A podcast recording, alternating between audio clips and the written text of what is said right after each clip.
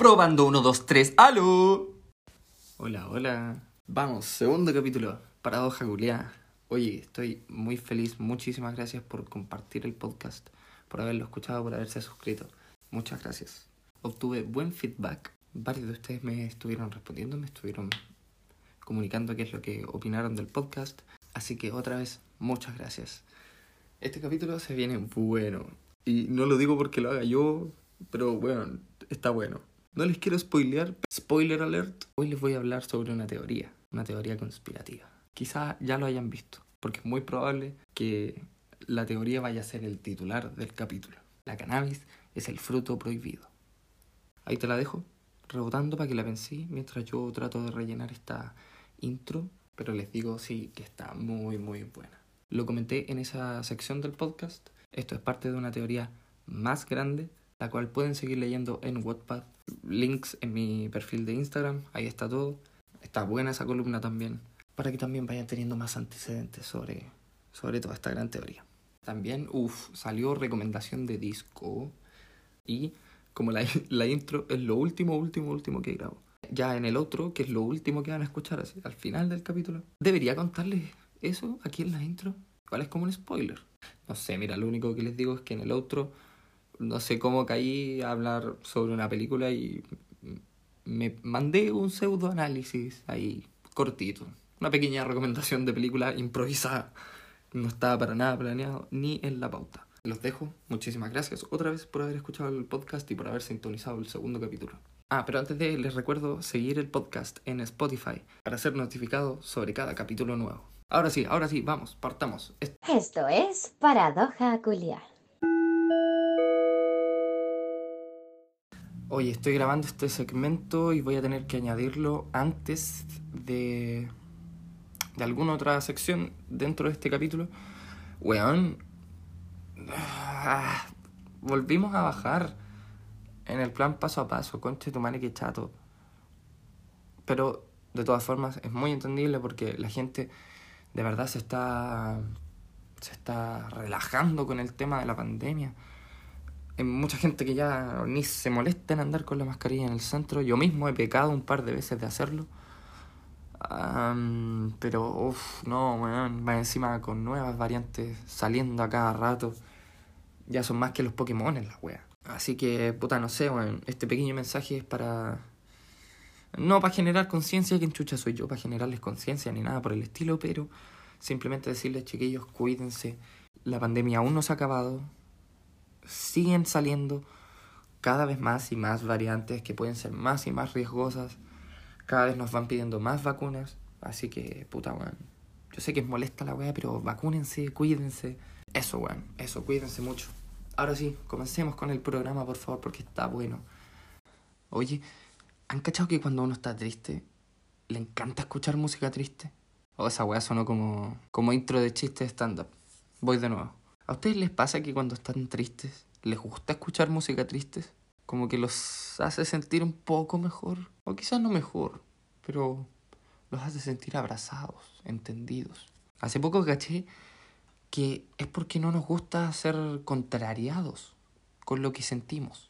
Por eso cuando estamos tristes no nos gusta que llegue este conche su madre, que, que anda todo el día, oye perro, la frente en alto siempre, weón. Sal de acá, culiao. Sal de acá, quiero llorar. ¿Algún problema con eso? Es por eso, bueno. Es por eso que nos gusta escuchar música triste. No nos gusta que nos saquen de ese sentimiento en el que estamos. Obviamente, si estamos muy felices, no nos gusta que llegue el pesimista culiao tampoco. Sí, pues no nos gusta, ven, no nos gusta que nos saquen de esa sensación, de ese sentimiento. Ahora, no es por quitarle el mérito a esa persona que te dice, oye, anímate un poco, o arriba el ánimo. Tienes que pensar que también es una persona que quizás no le gusta verte de esa forma. Y un granito de arena quiere aportar para que te sientas un poco mejor. No hay que ser tan mala onda tampoco con la gente que te dice, oye, arriba el ánimo, hermano. Porque no te lo dice Power. La cosa es que esa persona te dice eso porque piensa que estar triste es algo malo, o debería ser algo malo.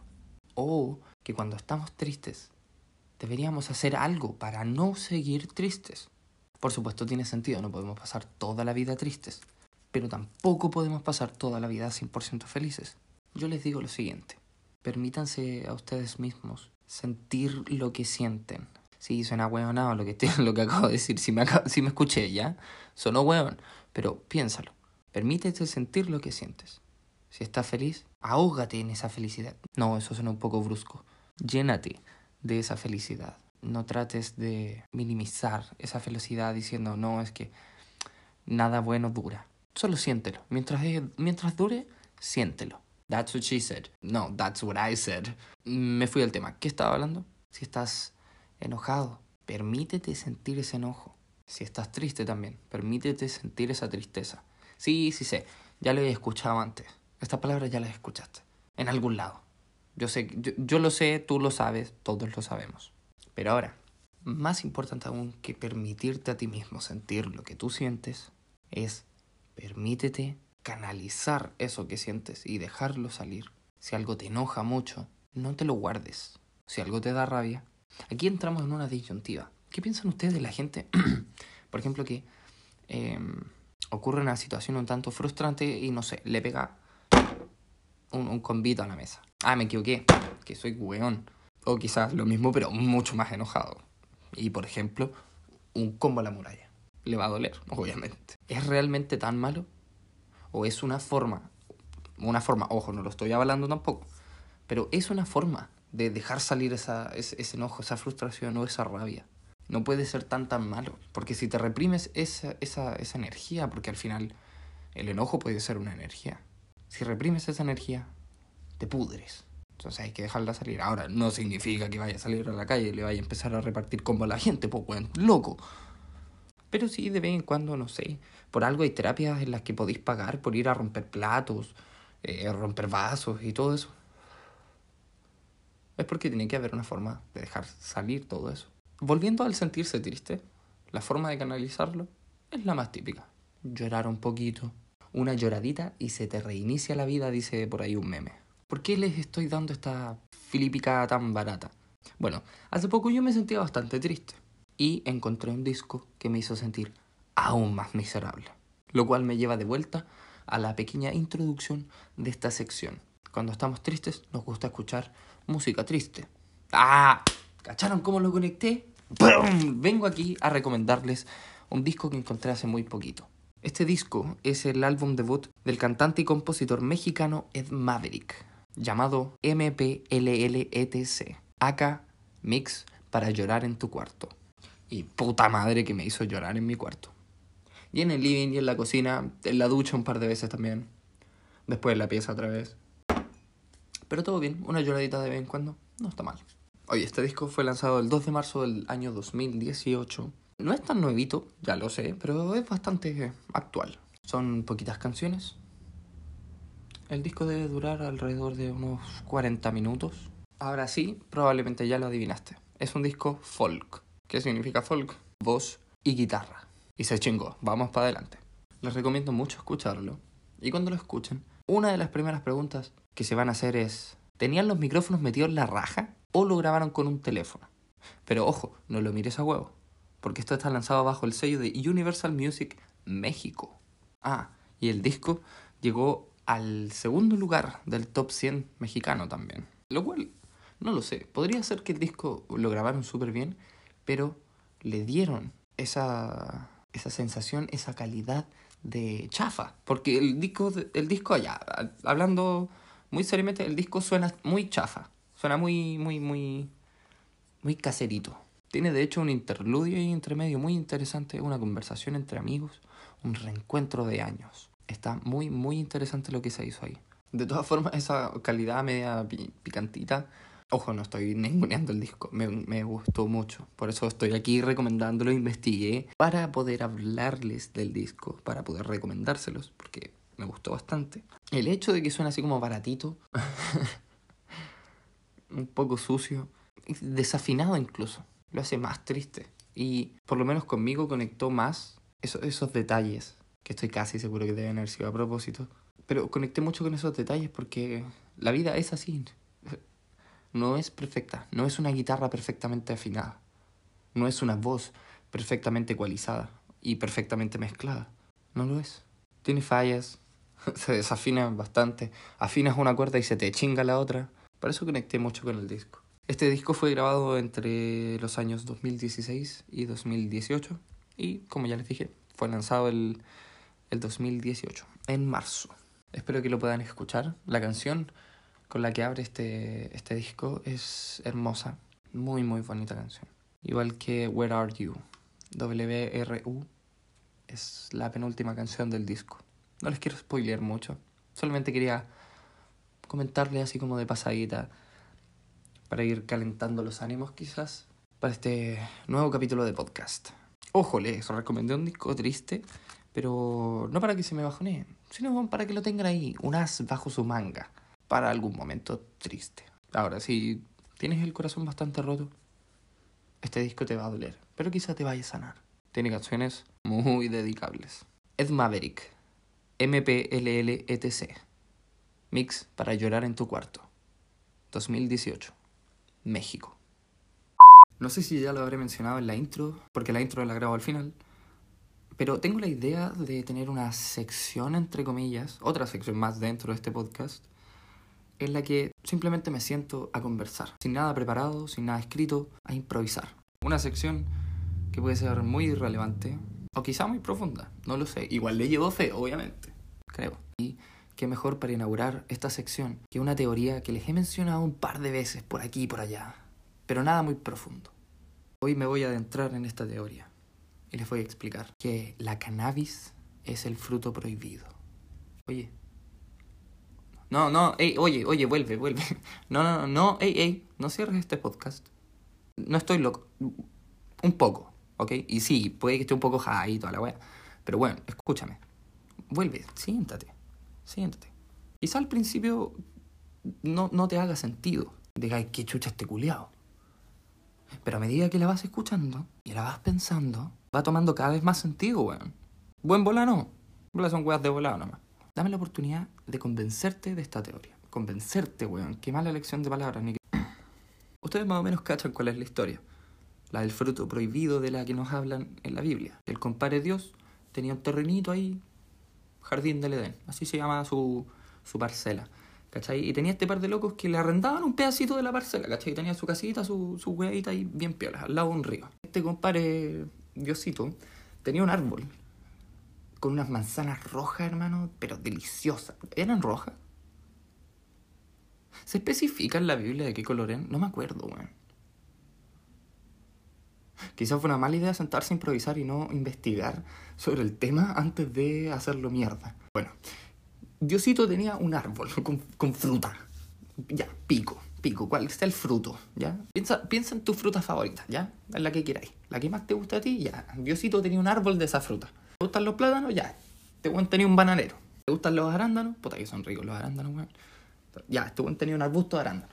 ¿Te gustan las naranjas? Ya, este buen tenía un naranjo, concha la fruta que te guste, piensa en esa fruta. Y este loco va y le dice a los arrendatarios, hermano, hay una pura regla. Esta fruta es mía, no la toquí. Esta agua es mía, hermano. No, tranquilo. Yo sé que conoces ese chiste. No, no estoy aquí para contarlo, no me corresponde. Y ni cagando me va a salir siquiera bien. Solamente lo estoy usando como ejemplo. Ya, este compadre tenía su arbolito ahí disfrutaba. Los arrendatarios, Adán y Eva, Adán Pérez y Eva Gómez. Y este loco se le acerca y le dice, ya chiquillo, están las llaves de la, de la parcela, toda la weá. Este es mi árbol, por si acaso, se los presento. Inserte nombre de la fruta. No lo toquen, ¿ya? Esas, inserte nombre de la fruta, son mías, ¿ya? Son, no, son mías, no las toquen. Adán, como era medio curioso, preguntó, oye, pero... ¿Por qué es igual el árbol es grande? Da harto... Inserte nombre de la fruta. ¿Por qué no, no podéis compartir? No, weón, no, ¿ya? Son mías. Esas weas son mías. Weón, está lleno aquí de árboles coman la weá que quieran. Hay unos animalitos por allá. Todo, bueno, tenéis de todo. Ese árbol culeo es mío, no lo toques. ¿Se entiende? Sí, ok. La weá, hermano, es que un día apareció una serpiente. Se le acerca a los arrendatarios y le. a los arrendatarios. oh, weón, pero qué manera de desprestigiar una historia milenaria. Se le acerca a Dani y a Eva y les dice: Oye, cabros ¿Callaron que este weón tiene todo un árbol de. Inserte nombre de la fruta. Ahí.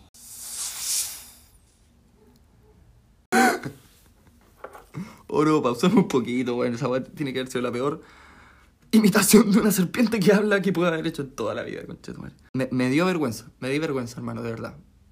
Ni siquiera sé si voy a dejar esta parte, esa parte, porque de verdad que siento como se me está poniendo la cara roja y no hay nadie, weón. Y me dio vergüenza, de verdad. Estoy, pero uh, me siento humilladísimo. Ahora un poco más calmo, retomo. Después de haber llorado, retomo la historia. La cosa es que un día aparece esta serpiente y les dice, oye cabros, ¿sabes que este compadre ahí tiene, tiene unas... Inserte nombre de la fruta. Y se ven ricas, weón, dicen que son enteras buenas. Vos culeado que soy más alto. ¿Por qué no vais para allá, cruzáis la reja y te echáis unas cinco? Y las repartimos ahí entre los tres. ¿Sí o qué? Y Adán, así súper confundido, le dice, oye, pero... Pero vos soy una serpiente, pues. No solo eso, eres una serpiente que habla, pues, chuche tu. Vos estáis completamente capacitada para treparte en ese árbol y sacarlas vos misma. Pero como es una serpiente que habla, la buena lo convenció, el loco fue para allá, sacó las manzanas y las trajo de vuelta. Corte, la serpiente se los cagó. Les dejó una manzana a cada uno y ella se llevó tres. Adán y Eva quedaron puta, impactados, po, weón. No solamente conocieron una serpiente que habla, sino que fueron cagados, fueron timados por una serpiente que habla. Y que hablaba como weón. Cuento corto. Estos locos se comieron esa. Inserte nombre de la fruta.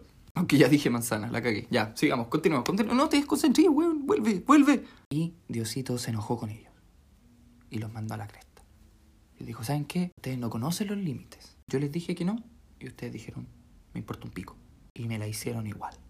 Ahora absténganse a las consecuencias y váyanse a la yuya. En serio, bueno, esa weá le dijo. Y aquí es cuando comienza mi teoría. Se expande a una teoría paralela, un poco más grande. Las religiones fueron creadas para controlar lo que la gente hace, el por qué lo hace. O quizás las religiones fueron creadas como un manto para encubrir las atrocidades que cometen, que cometieron durante milenios, en el nombre de Dios.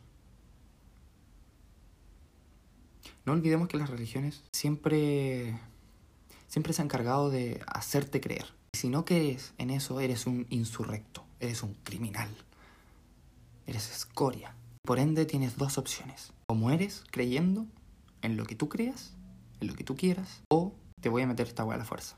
Porque las religiones son, no sé si lo saben, obviamente yo creo que sí, ya a este punto, cada vez se van enterando más personas, el tema se va expandiendo. Las religiones tuvieron un periodo muy oscuro de torturas y no eran torturas piolas, ¿cachai? Mandaban a la gente a hogueras, tenían máquinas, dispositivos de tortura, weón, asquerosos, de verdad asquerosos, que tú los ves y si tienes la capacidad imaginativa de ponerte en, en ese aparato, mentalmente, visualizarte en, este, en ese aparato y hacerte una película en la cabeza de cómo funciona ese aparato, qué es lo que te provoca, cómo se sentiría estar ahí con quizá gente gritándote, eh, palabras escritas en un libro, por ser un insurrecto, por no creer. estoy yendo por una rama muy importante, por el tronco principal de este gran árbol, para que vayan entendiendo a qué me refiero. Las religiones igual son bien machistas, bien prohibitivas, doble moralistas y en algunos casos contradictorias. Don Contradicciones le podríamos decir, DJ Contradicciones. Sí, ahí está. Bajo el manto protector de las religiones han ocurrido vejaciones asquerosísimas, que cada vez se han ido revelando y destapando más y más. De a poco se ha ido viendo la, la realidad detrás de esa cantidad de poder que tienen, porque no olvidemos hasta no olvidemos que las religiones tienen mucha decisión en lo que ocurre en el mundo. El Vaticano toma muchas decisiones también. O no sé si decisiones per se, pero la opinión proveniente del Vaticano tiene mucha influencia en lo que sucede en el mundo, en las decisiones que se toman. Ah, se me secó la garganta. Hay incluso ramas de las religiones que le tienen muy prohibido a sus seguidores, a sus séquitos, utilizar medicamentos. Sin ir más lejos, bueno, yéndose muy lejos, no recuerdo si era la madre o el padre de James Hetfield, vocalista y guitarrista de Metallica. Estoy casi seguro que era su madre. Que leí su historia hace mucho tiempo, entonces, no, ni tanto hace mucho tiempo, pero no me acuerdo si era su mamá o su papá. Y no quiero decir, no, su papá murió de esto para no, eh, no cagarla, no, no equivocarme. Así que no recuerdo si era su padre o su madre. Pero uno de ellos dos tenía una enfermedad muy grave y su religión no le permitía someterse a tratamientos ni utilizar medicamentos. Esa religión le imponía es a su padre o a su madre que solamente debía sanarse con la voluntad de inserte entidad omnipotente en la que esa persona haya creído. Lo cual es muy caca si lo, piensas. ¿Por qué tu religión te prohibiría consumir algo que te haría un, un bien? Algo que te va a sanar. Algo... ¿Por, por, por qué tu religión debería prohibirte cosas que te harían bien? ¿Cuál es la consigna? ¿Por qué tu religión te prohibiría algo que te hace bien? Quizás te estás preguntando dónde entra la cannabis en todo esto. Para allá voy, calma. Dame, dame, dame tiempo para configurar la historia para que se entienda bien. O para intentar que se entienda. De todas formas, otra de las ramas sobre esta gran teoría que tengo está en mi Wattpad, porque la escribí una vez como una columna de opinión. Si les interesa y quieren leerla, estaría bastante chido para que igual tengan un poco más de antecedentes sobre toda esta gran teoría y se vaya armando cada una de sus ramas. La columna se llama A su imagen y semejanza. Y ahí interiorizo un poco sobre otra teoría que tengo, sobre que malinterpretamos el tema de que fuimos creados a su imagen y semejanza, a la imagen y semejanza de Dios, como un hombre o una persona como tal. Lo malinterpretamos. No les voy a spoiler. Si quieren, si quieren saber todo sobre eso, todos los links están en mi perfil de Instagram. Así que vuelvo. Después de ese pequeño spameo, vuelvo a la teoría. No sería la primera vez que las religiones prohíben algo que podemos usar para nuestro bien general a la larga. No sería la primera vez que nos prohíben una de esas weas. Y que nos dicen, no, si, si, si ustedes hacen eso, son diabólicos. Se los va a venir a llevar el diablo, concha madre. Y ahí es cuando entra también la wea de don contradicciones, po weón. ¿Por qué? Se supone que las personas que desobedecen... Des, se supone que las personas que desobedecen a Diosito, a la palabra de Dios, van al infierno, van a un lugar horrible, a ser torturados por el, de, el diablo, el demonio, el Belcebú. No, no el Belcebú, porque eso ya... No me voy a ir para allá, ya, pero el, el diablo, ¿ya? La figura del diablo, en el infierno, tú quemándote, sufriendo por tus pecados y por desobedecer la palabra del Tata Inri. No, pues es de Jesús, de, Diosito. Ahí es cuando yo digo, mmm, qué contradictorio suena esto. ¿Por qué habría un weón que se supone y te plantean que es como el enemigo de Dios o el antagonista de Dios? ¿Por qué esa persona torturaría, por qué ese weón torturaría a gente que no le hace caso a su enemigo?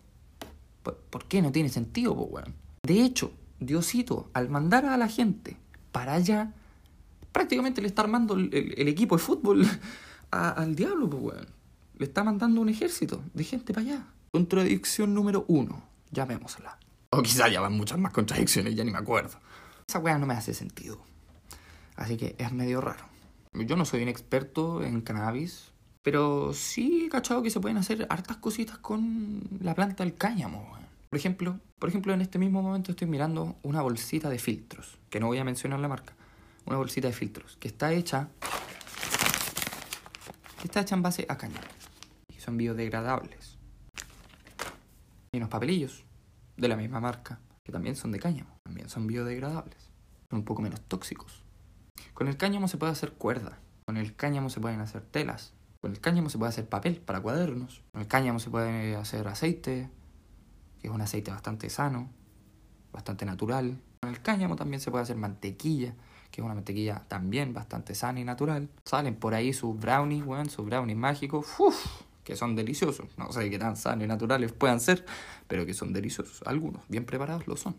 Yo solía tener un amigo que hacía cola de mono de cannabis y era deliciosa. Obviamente no se podía abusar del consumo de esa cola de mono porque entre que quedas curado y volado, bueno, ahí tu cerebro estaba como, ah, ah, ah, no sé si estoy curado o volado. En fin, con el cáñamo se pueden hacer tantas cosas. Y he visto muchas otras weas. Recientemente me apareció por ahí eh, Henry Ford.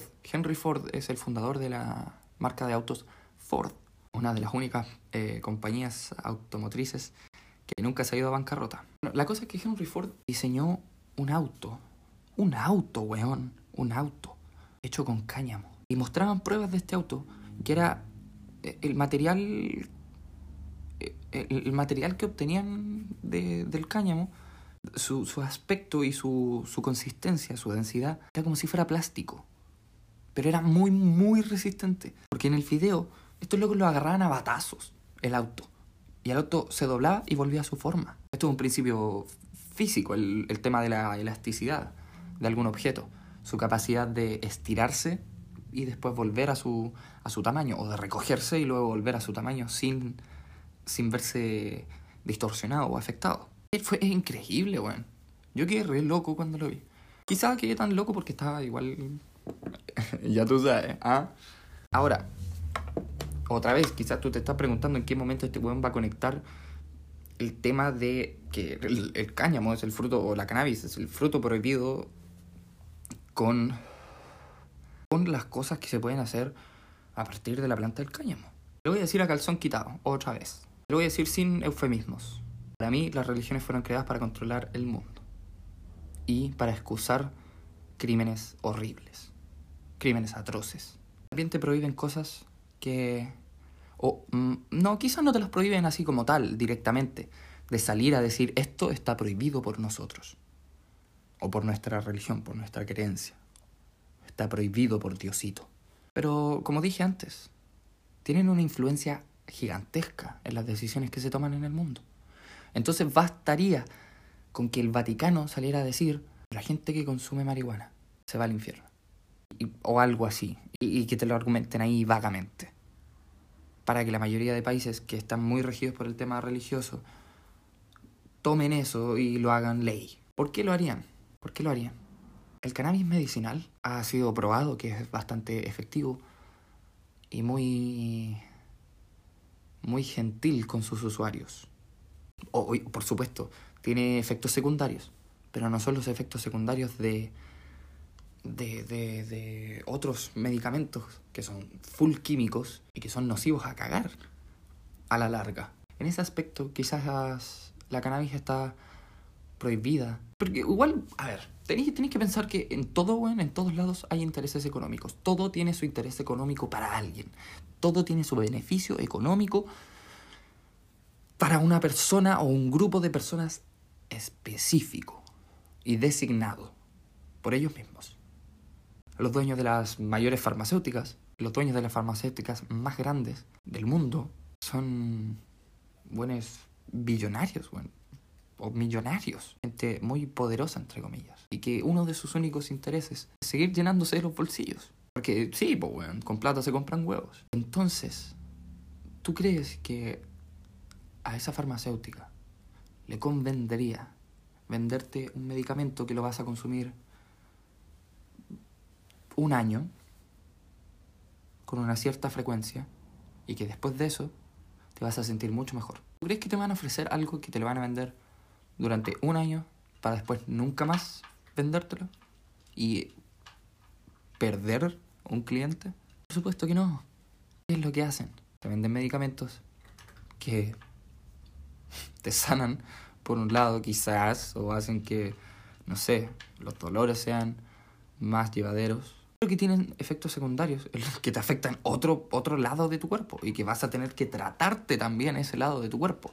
Que te hiciste mierda por el consumo de, de, la otra weá. Entonces como que intentar mantenerte siempre enfermo de algo. Para que tú siempre tengas esa necesidad de buscar medicamentos. De comprar medicamentos. ¿Tiene sentido? Un poco, ¿no? Lleva esto y aplícalo a todo. Otro ejemplo dentro de los mismos medicamentos. Tratamientos para la ansiedad, para la depresión, para la bulimia, el SIDA, el VIH. Están comprobados científicamente. Hay varios estudios que comprueban que la cannabis los ayuda bastante. A mí me ayuda mucho con la ansiedad y con mi falencia para mantener la atención. No lo veo algo malo, ¿cachai? Ser distraído o que me desconcentro fácil, porque no me desconcentro por weas. O sea, sí, don contradicciones. Aquí estoy, puta la wea. A lo que voy es que me cuesta mucho concentrarme en hacer una sola cosa. Poner toda mi, concentración en esa sola cosa y no hacer otra cosa. No pensar en otra cosa más que en eso que tengo que hacer. Por ejemplo, cuando escribo y estoy lúcido, me pongo a pensar en, el podcast, en lo que podría hablar en el podcast. Está bien, porque estoy escribiendo. Quizás voy a hacer algún, algún textito ahí para después grabarlo. Me pongo a pensar también en un dibujo que se me está ocurriendo, que tiene pseudo relación con esto. Entonces me dan ganas de ir a dibujarlo para que no se me olvide. El problema es que si voy y lo dibujo para que no se me olvide, se me va a olvidar lo que estaba escribiendo y probablemente estaba bastante bueno. Entonces al final tengo que tomar una decisión. ¿Qué chucha hago? ¿O sigo escribiendo o dibujo? Y la mayor parte de las veces termino decidiendo dibujar y pierdo el hilo o la inspiración que tenía en ese momento o que había agarrado en ese momento para escribir eso. Me pasa con varias cosas. También viceversa, o que estoy dibujando y se me ocurre eh, que eh, podría, oh, podría escribir sobre esto. Entonces, ya, me cuesta, me cuesta mantenerme en una sola cosa enfocado. Pero cuando estoy volado, ese es lo único en lo que me puedo concentrar. Y puedo estar horas. Y mi mente no, no se va a ir a otro lado, no va a ponerse a pensar en, en, en dibujar o en, oh, no he leído este libro hace rato, lo voy a agarrar. Pero bueno, si estáis escribiendo, ¿cómo voy a estar escribiendo y leyendo? No, nada. Parezco caballo de carrera, hermano. con esas cuestiones ahí al lado de sus ojos para que no miren para otro lado, solamente miren hacia adelante. Así, así, así quedo. Está en chorcha. El tema de la ansiedad me calma, me relaja bastante los músculos. Igual me ayuda a dormir. Me ayuda con el tema del, del insomnio, pues bueno. Aunque a veces no, hay veces en las que fumo y no. Aunque no, hay veces, hay veces las que fumo y me pongo más activo. Y ahí es cuando me dan igual más ganas de hacer otras cosas. Pero una cosa a la vez. A eso voy. He leído también que para las personas con bulimia les ayuda mucho porque les provoca hambre. También ayuda con la depresión. Porque te anima un poco. Te... En algunos casos te... o dependiendo de la cepa, te da un empujoncito de energía que necesitabas. Y te dan ganas de, no sé, levantarte de, de, ese, de, esa, de esa mierda en la que te estás hundiendo y bailar.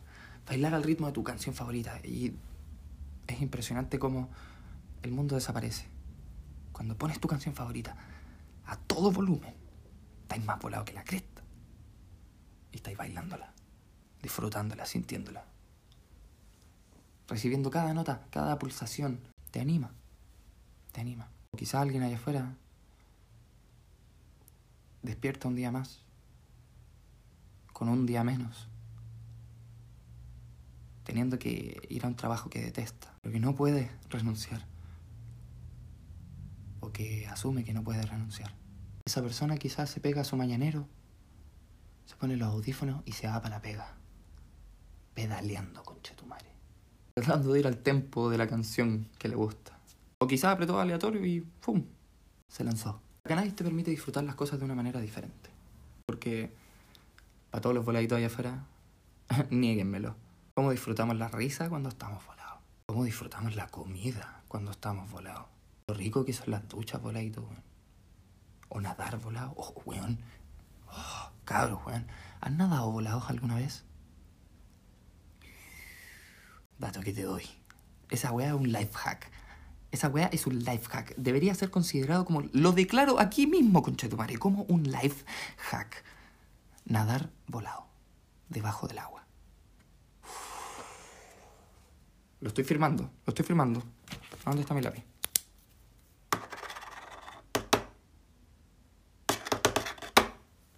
Listo. Lo acabo de declarar en el periódico nacional como life hack para tener un boost de felicidad, de energía, que eso también es la energía del océano. No, no le voy a quitar crédito. Pero igual que en Ratatouille, cuando está cuando está eh, uh, se me olvidó su nombre, cuando está el, ratoncito, este, el compadre este, y le dice a su, a su amigo, bueno, prueba esta weá, ya, ahora prueba esta weá. Ahora, hermano, pruébalo juntos.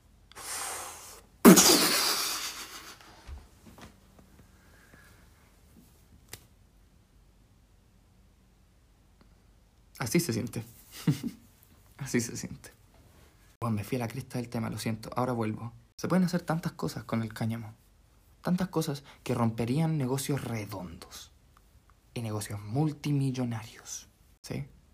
Y lo queramos o no, siempre hay un lado bueno, un bando bueno y un bando malo. ¿Y cuál es la mejor estrategia de guerra? O la mejor estrategia de ataque.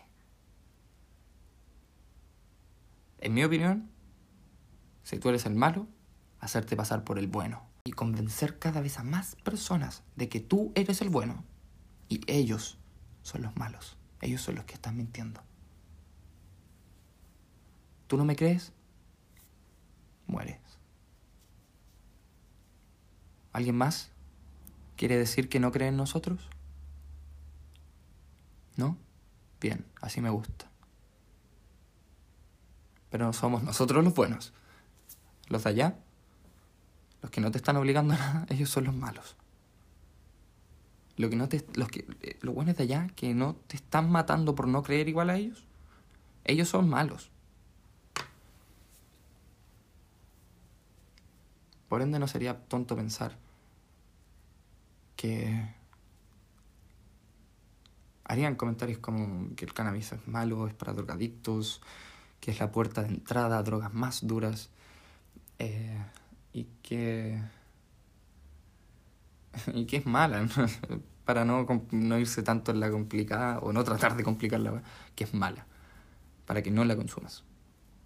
Para que no para que siempre sea ilegal tanto su, su, su consumo recreacional medicinal o hacer cosas con ello afortunadamente, poco a poco se ha ido liberando más y se ha ido... Ah, voy a soltar una palabra que ya me tiene... Ah. Y poco a poco normalizar la cannabis en la sociedad y en el mundo. Porque igual si te pones a pensar en, eh, en que Dios creó todo el mundo, todo el universo y todo lo que hay en él, ¿por qué crearía algo que nos hace mal? Y te lo pondría ahí. ¿Por qué, ¿Por qué pondría esa cuestión ahí, cachai? tan abierto ahí. Ah, listo, tomen todo suyo. Ahí está. Hagan lo que quieran. ¿Cierto? No tiene sentido para después decirte, no, oye, son malos. Oye, no, pero es que Diosito puso cosas malas en el mundo para ver quién es la persona mala y castigarlos. Como dije antes, las religiones tienen mucha influencia en el mundo. Mucho dinero también. Mucho poder. Poder económico, a eso me refiero. Creo que ya llegué al punto en el que estoy redundando en lo que ya deben haber entendido. Otra rama de toda esta teoría, esta gran teoría, este árbol teórico, otra rama de ahí, es el tema del adrenocromo, que también lo quiero tocar en otro capítulo, en otro capítulo, porque si lo hago ahora, esto, si me, si me extiendo ahora va a ser demasiado, demasiado largo y voy a dejar otras cosas de la, de la pauta fuera, porque ya llevo 46 minutos grabando. Obviamente la edición se va a cortar bastante, pero son 46 minutos, pues bueno. Ahora, si nos ponemos hace milenios o centenarios atrás. Piensa en una de mis épocas favoritas, los piratas. La época de los piratas y los corsarios. Oh, que me hubiera encantado haber sido un pirata, conche tu madre. Hubiera sido entretenido, weón. Pero quizás, no, no sé, no sería un pirata de esos que andan robando ahí para hacer daño. O robaría weas, robaría, no sé, weón, robaría weas como... Oye, estos chuches tu madre aquí en esta isla, weón, tienen una biblioteca, hermano, y tienen unos libros con información de milenios atrás sobre la creación del universo, weón. ¿Por qué no nos robamos esa weá? Y armamos una biblioteca en una isla con todos esos libros, weón. Ya, la mea bola. Pero algo así sería. Oh, en este reino. En este reino tienen unas pinturas, loco. Vamos. Para decorar la, la biblioteca. Ya. Ya, ponte en eso. Me fue la chucha. Pongámonos en esos tiempos, en esos años. ¿Quiénes eran los que tenían la decisión sobre la mayoría de las cosas? La religión, el Vaticano. O sea, ellos, tomaban, ellos tenían las riendas prácticamente de todo el mundo. Lo que se decía ahí era ley. Y todos sabemos las atrocidades que hicieron. Las cosas que avalaban, la cantidad de gente que mataron. ¿Me explico? Esa es mi teoría de la cannabis. La cannabis está prohibida porque o que la cannabis es el fruto prohibido del que hablan en la Biblia, y está prohibido porque con él puedes hacer prácticamente todo. muchísimas cosas, que dejarían obsoletos negocios multimillonarios que sanarían a tanta gente y de manera menos nociva que con todos esos medicamentos. Es por eso mismo que es el fruto prohibido. Porque no les conviene que lo usemos, que se desarrolle, que se inventen cosas a través de eso, que se investigue más a fondo. Pero eso siempre están ahí metiendo el dedo ya en la llaga de que no, no, la marihuana es la puerta de entrada a drogas más duras. No, señora. No, caballero. ¿Sabe qué es la puerta de entrada a drogas más duras?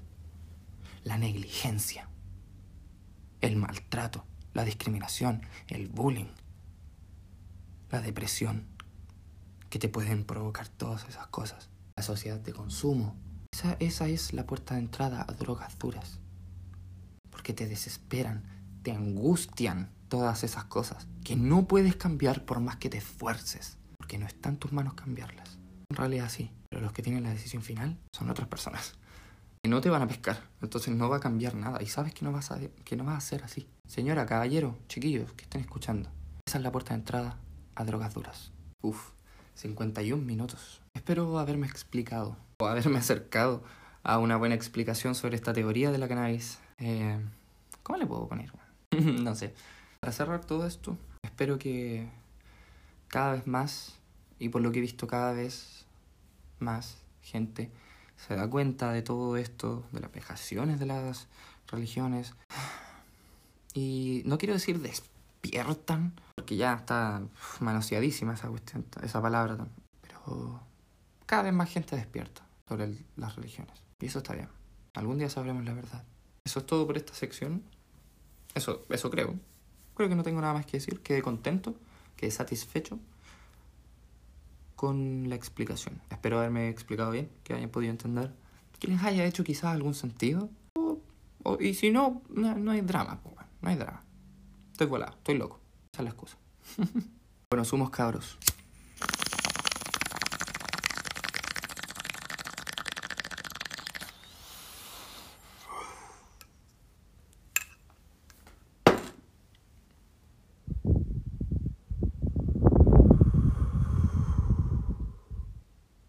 Estás escuchando Paradoja Culiar. Oye, qué bueno, qué bueno, bueno que estuvo esto. Me encantó. Pinche gallo.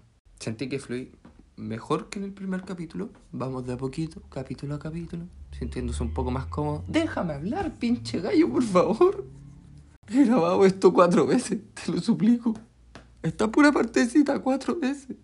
Van a tener que perdonar este outro amenizado por el gallo.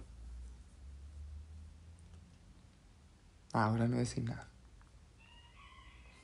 ¿Para qué mierda hablé?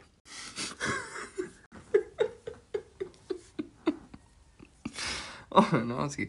El Morphy ese. Ya.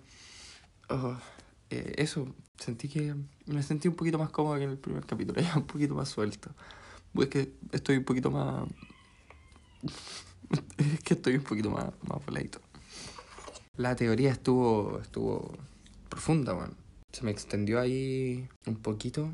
Espero que no se tope con... con, con esa weá también estuvo buena, La explicación del video de TikTok de la cantidad de personas... No, a ver, el video era cosas que te dan mierda a la cabeza, pero tienes que saber antes de cumplir 30 años.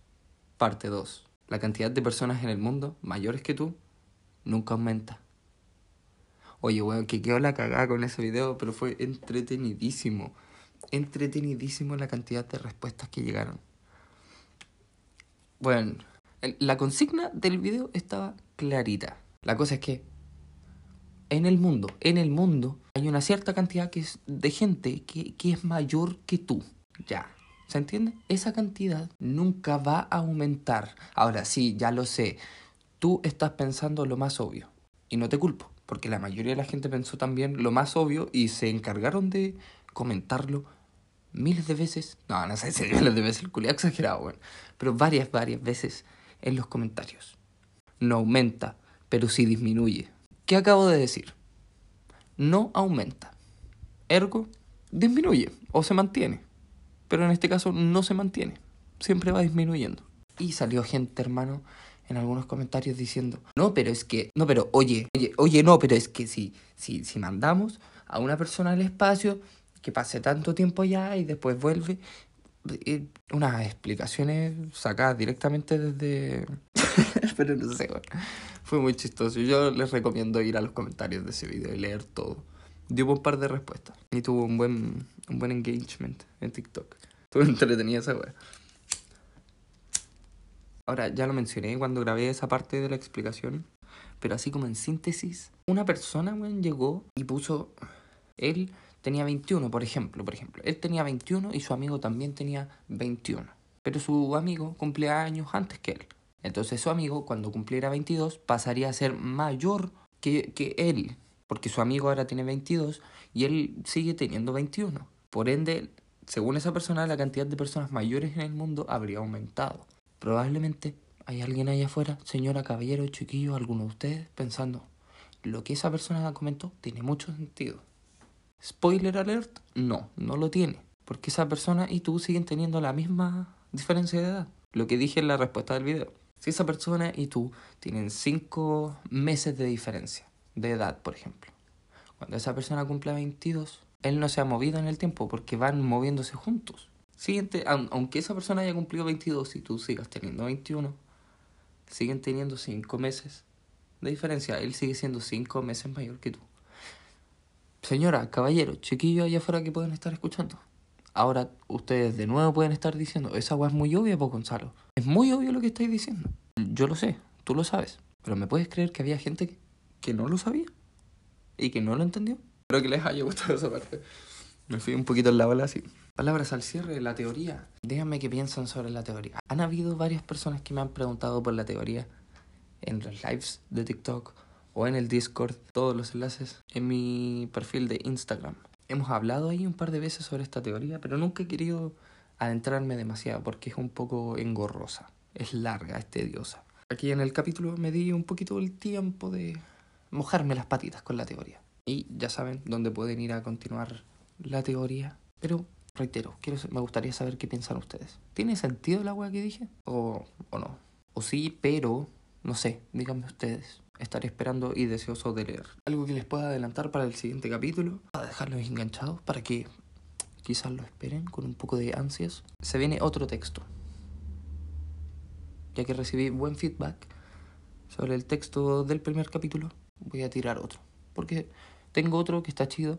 Igual lo escribí hace, hace un tiempo ya, ya más de un mes. Porque es sobre esa fiesta cerca del fin de año. Eso nomás te digo. Tampoco, tampoco, tampoco es la idea seguir spoileando en este capítulo porque puta que lo he hecho. Este capítulo se supone que debería estar saliendo el viernes o el sábado. De hecho, cuando tú estés escuchando esto, te estoy hablando a ti en el futuro. Te estoy mandando un mensaje, ¿ok? Dímelo. ¿Qué día subí este capítulo? ¿Viernes o sábado? Ah, ya. Vale, vale. Pero espero que tengas algún buen panorama. Yo probablemente vea una película. Otra película. Porque el fin de semana pasado vi una película. ¡Oh, oh weón! Vi una película muy buena. Probablemente ya la hayan visto. Porque, weón, está buenísima y han hablado mucho de esta película. Yo me decidí a verla porque la recomendó un TikToker que sigo, arroba y Javier. Eh, la película es Don't Look Up, no miren hacia arriba. Oh, pero qué wea más buena, me encantaría, me encantaría hacerle un análisis a la película. Igual fui tomando notas mientras la vi, porque la vi dos veces. oh, pero es que me encantó, weón, fue muy, muy buena, me dejó muy loca la película. Si estás allá afuera, haciendo lo que sea, no sé, estás haciendo ejercicio, lavando, planchando, que se estila poco planchar. El pizarro el otro día me dijo esa weá. Hermano, ¿sabéis que se ve poco? Planchar ropa. Igual tiene sentido, igual es verano, da como paja. ¿Para dónde chucha me fui, weón? uh, amigo, perdí completamente el hilo. Con esa tangente me fui a la chucha. Se, abrió, se, se, volvió a abrir el multiverso. Y quedó esa línea, esa, esa línea de tiempo en la que no, no, me, no me perdí de lo que estaba diciendo. Y seguí, normal, contando todo, todo lo que iba a contar. Seguí grabando el otro, me despedí bien, le informé dónde me pueden seguir. Pero, pero sigo atascado en esta línea de tiempo en la que no me acuerdo de qué les estaba hablando. Sé que estábamos hablando de la película. Pero por algo mencioné a Pizarro. No, no, no, no, ni te molestes en decírmelo tú a mí ahora, porque yo no te puedo escuchar. Yo estoy en el pasado, amigo. Amiga, señora, caballero. Cuando tú me estés escuchando, yo estoy aquí, en el pasado. Oh, mi cabeza. Bueno, pero eso, bueno, la película era muy buena. Y Barracho Javier recomendó esta película y yo dije, ya, la tengo que ver, hermano. Seguro que estuve cachando desde el director Adam McKay. Ya, ah, parece que vamos a hablar de la película. Ya, no sé, ya lancémoslo nomás, pues. Ah, ¿No les molesta que les hable un poquito de la película? Ya te dije, no te molestes en responderme porque no te voy a escuchar. ¿Te puedo hablar de la película igual? Bueno, es que, de verdad, mira, no te la estoy tratando de vender. Aquí no me están pagando por venderte una wea. Si yo te digo, bueno, está buena esta película, es porque me gustó. Me gustó la película, te la quiero compartir, por si no la has visto. Probablemente ya la viste. Si ya la viste, sí o no, que está buena.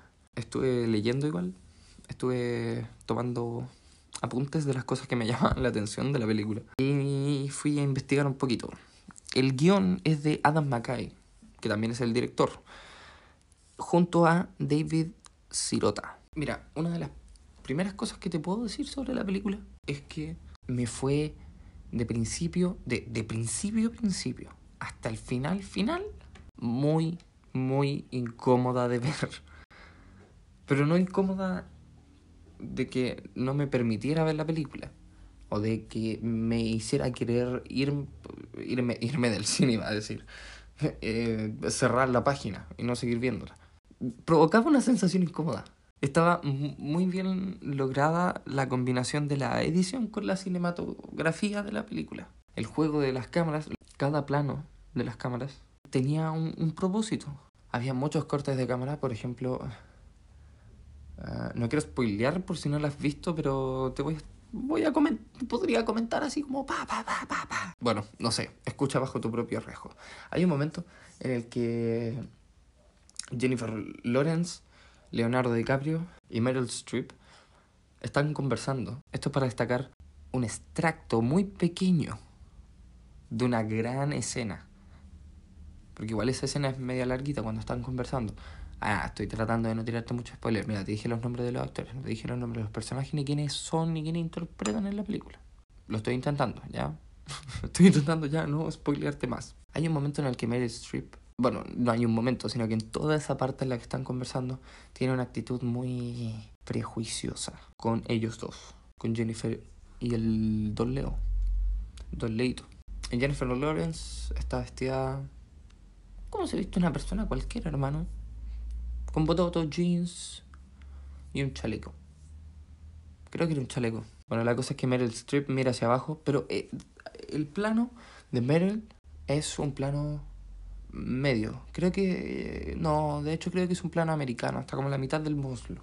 Pero se alcanza a notar que ella mira hacia abajo mientras Jennifer Lawrence está hablando.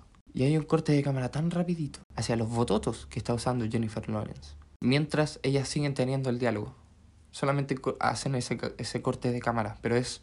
No se queda mucho ahí. Ese tipo de detalles me dejaron así... Todo eso tiene que estar, tiene que estar dibujado por si no conocen cómo se hacen las películas, cada escena, cada secuencia tiene que ir dibujada, bien detallada, no ni tan tan detallada, let's say 70% de detalle, pero todo dibujado, cada corte de cámara, cada ángulo que se va a utilizar, porque eso se le presenta, se le hace un pitching a eh, los productores. Así es como les cuentas cómo va a ser la película y por qué te deberían dar plata para que tú puedas hacer esa película. Eso se llama screenplay. No sé cómo se dice eso en español. Porque una escaleta es algo diferente. Una escaleta es más para texto. Es texto, una escaleta. No sé cómo se llama en español. Ya, filo. Avancemos. A lo que voy es que todos esos planos, todos esos cortes tienen que ir bien detallados. Tanto en el guion como en el screenplay. Y este tipo de, de, de, de mensajes con esos cortes de cámara no ocurre solamente en ese momento ocurre a través de toda la película, pero no es de una manera cansadora, sino que es muy, muy atrapante. Yo al menos, no sé, la película debe haber, este weón, Adam McKay, debe tener ansiedad porque eso es lo que se sintió la película. Así siento yo cada situación. no sé, está, encuentro que está súper bien lograda la cinematografía de la película. Me gustó demasiado. El editor de esta película, que también es parte demasiado, demasiado importante del producto final de una película. El editor de esta película, de Don't Look Up, es Hank Corwin. Nunca lo había escuchado antes. Tampoco investigué sobre él porque no pensé que me iba a meter en profundidad con la película, pero ya que estamos en esto, se los cuento ahí también por si tú quieres investigar. Porque yo también probablemente lo haga. Y el encargado de cinematografía es Linus Sandgreen. Otro caballero que me parece no haberlo escuchado antes. Es rarito su nombre. No es rarito de que sea feo, pero no lo había escuchado antes. Eh, detalles que me llamaron la atención de la película. Que en un momento cuando detienen... Ah, pero es que son spoilers, man. Upa. Hay un momento en el que detienen a uno de los personajes. Y este personaje es afrodescendiente. Lo están deteniendo un grupo de pacos, policías blancos. Este personaje les empieza a hablar mientras se arrodilla entregándose sin oponer ninguna resistencia al arresto. Les explica que las pieles de ellos están un poco menos pigmentadas porque sus antepasados decidieron emigrar hacia el norte de Europa. Y justo en ese momento en el que va a empezar a andar en la teoría, lo cual me parece bastante interesante. No sé, me quedé con las ganas de... A ver... De que... Por eso digo, la película es incómoda. Ese tipo de cosas, ese tipo de detalles te los dejan ahí. Es una representación 99.78% acertada de todo. si viste la película, entendiste esa referencia. Uno de los mejores momentos que tiene, y no me lo pueden negar, es... Dime que todos vamos a morir. ¿Qué? Dime que todos vamos a morir.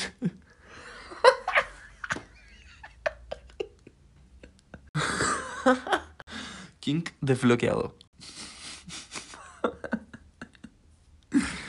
oh, qué buen momento de la película, ah, muy, muy, muy buena, Leo, Leito, dos Leito. Leito DiCaprio, bueno, es un gran actor. merece, merece otro Oscar al menos por este papel. Como les decía, me es incómoda de ver por, por, por un tema de, de, de los cortes, las tomas que se hacen. Y me engancha mucho el flujo de la película. Es rapidita. Pero, pero, pero, llega un momento en el que yo caché al toque que algo malo iba a pasar. Porque la velocidad de la película cambió drásticamente. La película iba rapidita, corte tras corte, con esas, esas tomas bien logradas, bien pensadas, bien ejecutadas también. Hasta que todo se estacionó. Fue como en el momento, spoiler alert, e, ese cambio se sintió tan crítico como el momento en Spider-Man No Way Home, cuando al Peter de Tom Holland, a Peter de Tom Holland le comienza el cosquillo arácnido.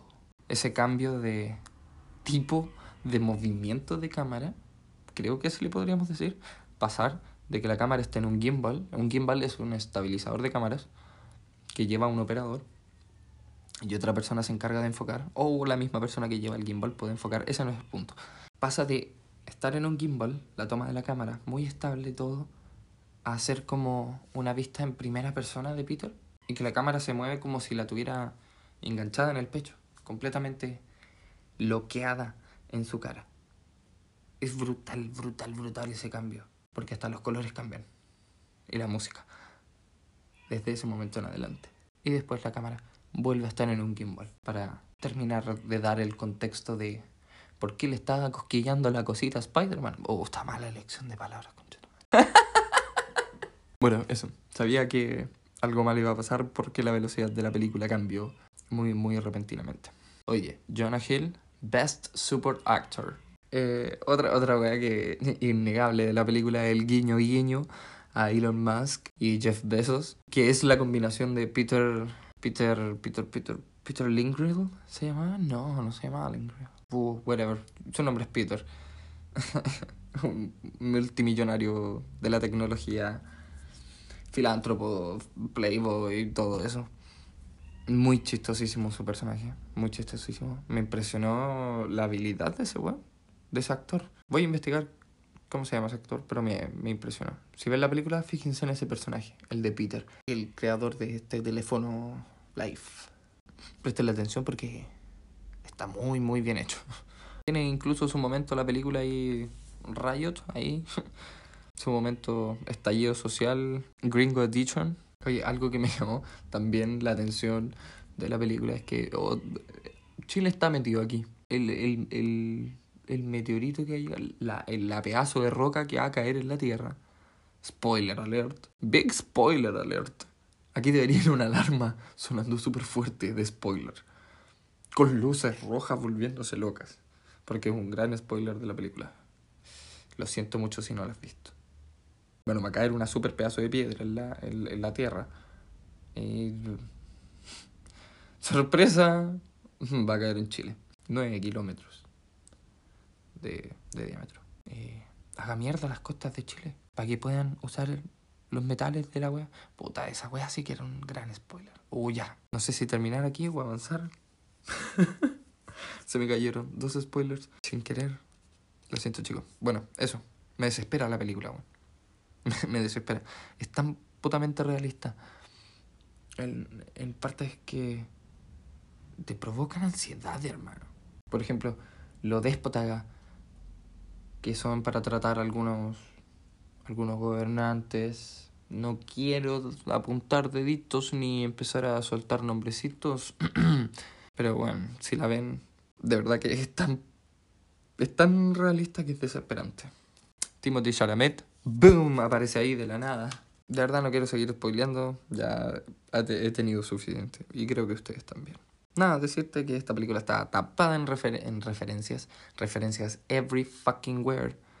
El soundtrack y las composiciones para la película están 10 de 10. La combinación de lo que les decía antes, lo incómoda que es la cinematografía de la película, en combinación, en conjunción con la música y la composi las composiciones que se hicieron para la película, el score.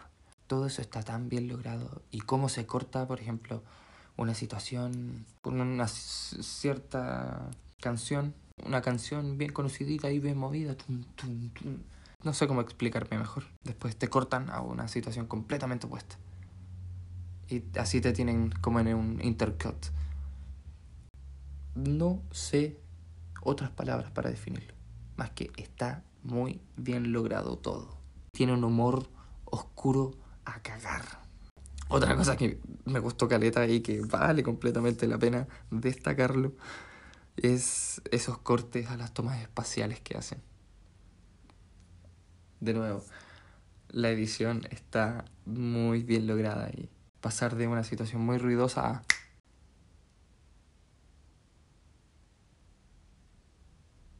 completo silencio para después volver a todo el ruido y la rapidez de los humanos y de la tierra y de la desesperación de que conche tu madre nos va a caer un meteorito gigante. ¿O no? Porque en realidad no se lo toma muy en serio hasta cierto punto de la película. Es, es muy chistoso. De verdad, háganse un favor, cabrón, y vean la película. Y si ya la vieron, veanla de nuevo. Pequeño cameo de Chris Evans, ahí para empezar a despedirse. Obviamente se veía venir el plot twist. Y al final es un final de la concha su madrísima. Esta película de verdad que no entraría en la categoría o en la sección de películas vergas esta weá, de verdad. Me gustaría hacer un, un, un, un análisis un poquito más a fondo, más preparadito, ver quizás en otro capítulo. Pero es un final final sote que le da un puesto, bueno, no sé, voy a tener que inventar una sección de películas, películas, no sé, pero así como de las mejores weas que han, que han habido. Ya, no sé si tanto. Pero de que está bien buena, está bien, bien buena. Esta película junto con El Juego del Calamar son una de las cosas que han salido recientemente de Netflix que más me han gustado. El juego del calamar. Otra serie de la cual podríamos hablar, porque uff, de que tengo weas sobre el juego del calamar, tengo weas sobre el juego del calamar. Así que bueno, ¿por qué, por, ¿por qué chucho les empecé a hablar de la película? Uh, ¿alguno de ustedes se acuerda? Ah, verdad que no me tienen que responder porque no voy a escuchar. Ah, eso, chicos, chicas, señora caballero del futuro. ¿Qué día subí este capítulo? ¿Viernes o sábado? Esa era la pregunta. ¿Cómo eso detonó en una tangente acá análisis de la película Don't Look Up? No tengo la menor idea. Ah, por los panoramas. Espero que tengan un bonito panorama para este fin de semana, que la pasen bien. Eh, esta película se las dejo recomendada como panorama para este fin de semana. Oye, esta despedida está quedando un poquito media larga. Con esa ida de. Esa ida de olla que dirían por ahí con la película. Creo que voy a tener que sacar algo de la pauta porque no quiero que los capítulos duren más de una hora. Em, así que eso, voy a tener que ver qué puedo sacar. Obviamente la teoría no la voy a mover para nada porque está, esa está buenarda, buen, buenarda. Acompaña la Black aquí, no sé si la habrán escuchado. Si llegaste hasta este punto del podcast, te lo agradezco mucho, mucho, mucho, mucho. Espero que te haya gustado este capítulo. Recuerden comentarme qué opinan de la teoría de la cannabis y del disco, si escuchan el disco. Recuerden, Ed Maverick, Mix para llorar en tu cuarto. Muy bonito. No repriman sus sentimientos. Permítanse vivirlos, sentirlos, canalizarlos, soltarlos. No se guarden nada. Ni lo bueno ni lo malo. Obviamente traten de expresarlo, canalizarlo y soltarlo, sí, sí, muy lindo. Pero también ser responsable al hacerlo. No te vayas a ir al chancho.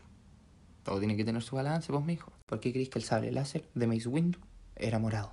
¿Porque era la combinación del sable azul y del sable rojo? No. No porque Samuel L. Jackson quería un sable morado. De verdad. Después le dieron esa acepción de, oh, es que es el sable que denota quién tiene el balance entre el bien y el mal. No, amigo, no. Samuel L. Jackson quería un sable de luz morado. Y se le dio eso, ese significado después. Otra vez me fui a la cresta. Ahora sí, chicos, muchísimas gracias por escuchar. Se los agradezco nuevo porque de verdad me, me motivó que escucharan el primer capítulo y que me dieran sus, sus opiniones. Sean buenas, sean malas, se reciben, se procesan, lo que sirve, se considera, lo que no. Bueno, muchas gracias. Ya es tardecito, igual como que sé que tengo que despedirme y cortar, pero no sé. Como que no quiero tampoco. ¿Qué tanta wea? Siento que tengo algo más que decirte, no sé. Te puedo contar un chiste. Un chiste fome. ¿Por qué las focas siempre miran hacia arriba en los circos? Porque arriba están los focos. Ya. Muchísimas gracias por escuchar este capítulo de Paradoja Culeada. Me voy a despedir porque me acabo de dar vergüenza por segunda vez en un mismo capítulo. Yo creo que ya eso es suficiente. Esta weá ya es codicia. Buenas noches, buenos días, buenas tardes, dependiendo en qué momento estés escuchando esto. Hasta el siguiente capítulo. Espero que lo hayas disfrutado. Recuerda seguirme en Instagram, arroba chalojiménezph, para estar al pendiente de cuándo irán saliendo los capítulos de este querido podcast. Querido por mí. No sé si por ustedes, no sé si todavía, puede que sí. Pero al menos desde aquí va con mucho cariño hacia afuera. Espero que estén bien. Vean la película, weón. Se los suplico. Vean la película, está muy, muy buena. Van a pasar súper bien, weón. Con un cañito, unas papitas, qué sé yo. Buena compañía. Se disfruta. Hasta la próxima, chicos. Esto fue Paradoja Culeada. Esto fue Paradoja Culiar.